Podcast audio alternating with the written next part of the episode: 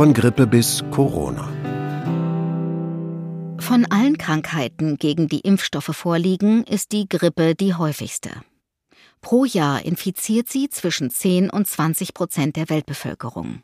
Die Sterblichkeit ist zwar prozentual gesehen sehr gering, von 10.000 Erkrankungen enden nur eine bis fünf tödlich. Durch die hohe Zahl der Betroffenen ergibt sich jedoch eine absolut gesehen hohe Zahl von Sterbefällen.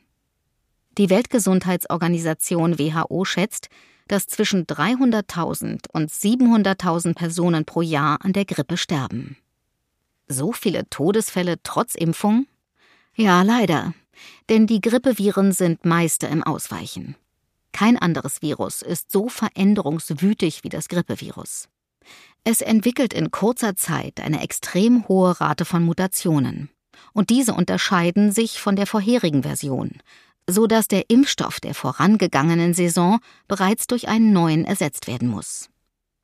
Obwohl es seit den 1940er Jahren Grippeimpfungen gibt, kann von einer anhaltenden Immunität gegen Grippe weiterhin keine Rede sein. Und dabei gibt es jedes Jahr einen neuen Grippeimpfstoff, der auf jeweils vier verschiedene Virusvarianten zielt, in der Hoffnung, mit dieser Munition möglichst viele der umherschwirrenden Grippeviren zu erwischen. Besonders glimpflich verlief weltweit die aktuelle Grippesaison 2020-21. Das allerdings nicht so sehr, weil der Impfstoff dieses Mal besonders wirksam war, als vielmehr wegen einer deutlich niedrigeren Zahl von Grippeinfektionen. Der Grund dafür sind die globalen Sicherheitsmaßnahmen gegen das Coronavirus. Kontaktbeschränkungen und das Vermeiden größerer Menschenansammlungen reduzieren nicht nur das Ansteckungsrisiko für Covid-19, sondern auch für die Grippe. Die spanische Grippe aus Kansas.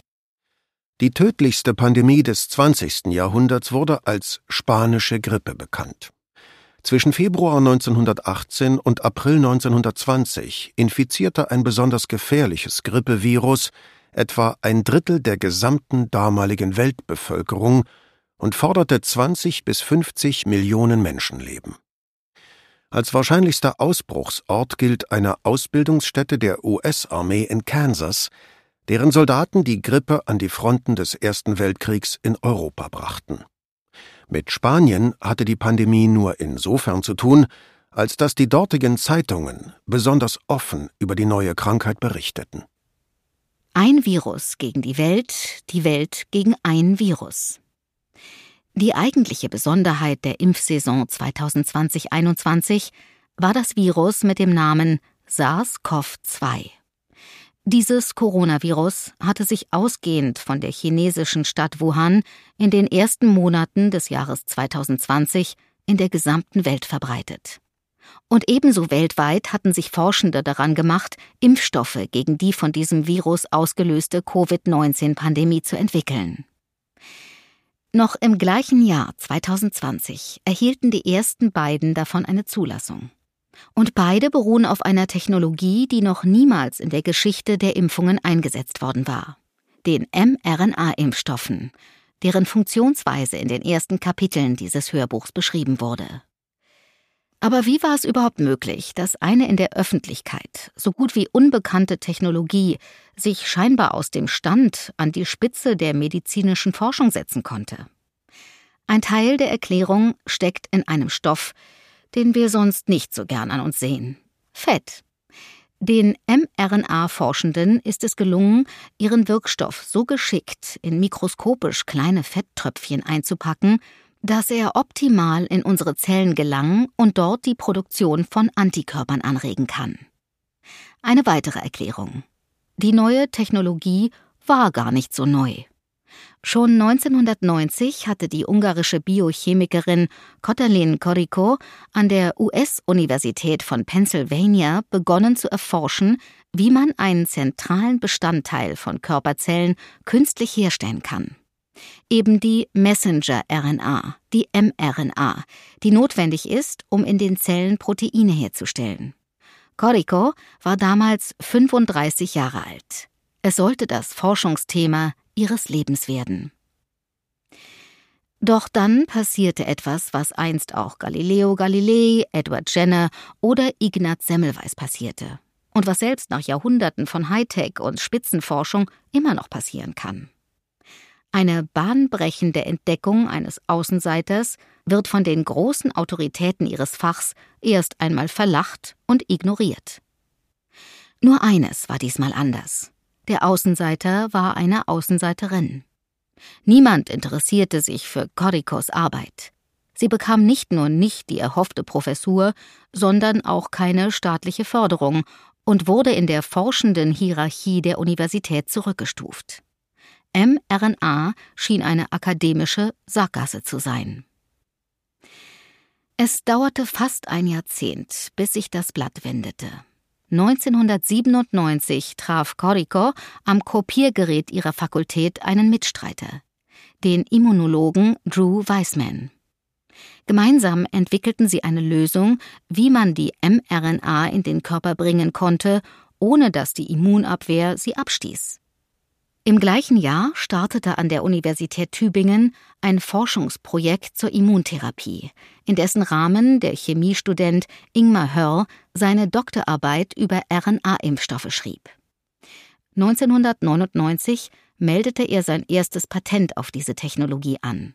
Ein Jahr darauf gründete er das Unternehmen CureVac für die Entwicklung von RNA-Impfstoffen. Ab 2005 stiegen auch andere Forschende in das Thema ein. Einer von ihnen, Derek Rossi, gründete 2010 in den USA das mRNA-Startup Moderna.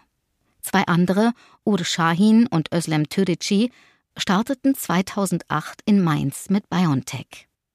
Und als 2020 Covid-19 ausbrach, waren diese drei Unternehmen zur Stelle, um die Methode der ehemaligen Außenseiterin an die Weltspitze der Impfstoffforschung zu katapultieren. Auch Cottolin Corico war am Durchbruch ihrer Idee aktiv beteiligt. Seit 2013 ist sie Senior Vice President und Forschungsleiterin von BioNTech.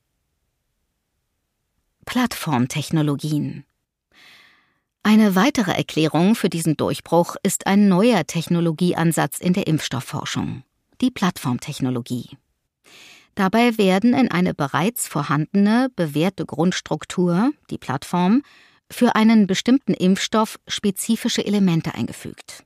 Ein Beispiel sind die Fetttröpfchen, in die bei mRNA-Impfstoffen der jeweilige Wirkstoff verpackt wird. Wenn dabei alle Bestandteile der Verpackung gleich bleiben können und sich nur der Inhalt von Impfstoff zu Impfstoff ändert, vereinfacht das sowohl die Produktion als auch Tests und Zulassung. Wie sehr eine Plattformstrategie die Produktion vereinfachen und die Zahl der Produkte vervielfachen kann, bewies Ende der 1990er Jahre der Volkswagen-Konzern.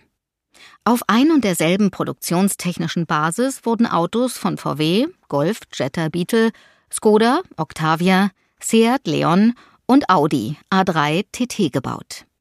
Von Typ zu Typ unterschiedlich waren das Design und die Ausstattung der Wagen, aber die Plattform blieb jeweils gleich und damit auch die meisten Bauteile und Produktionsprozesse. Wenn nun bei der Herstellung von mRNA-Impfstoffen die Plattform der Fetttröpfchenverpackung immer gleich bleibt, muss beispielsweise die Frage möglicher Allergien nicht jedes Mal wieder neu beantwortet werden. Ohne an der Sicherheit zu sparen, spart man Zeit und Kosten. Man macht es dadurch außerdem möglich, dass sich auch kleinere Unternehmen und Institute am Impfstoffrennen beteiligen können. Wenn nicht mehr alle Stufen einer Entwicklung aus einer Hand kommen müssen, haben auf den reinen Wirkstoff spezialisierte Firmen die Chance, mit Plattformspezialistinnen und Spezialisten zusammenzuarbeiten, was die Zahl der möglichen Impfstoffentwicklerinnen und Entwickler und damit auch die der möglichen Impfstoffe deutlich erhöht.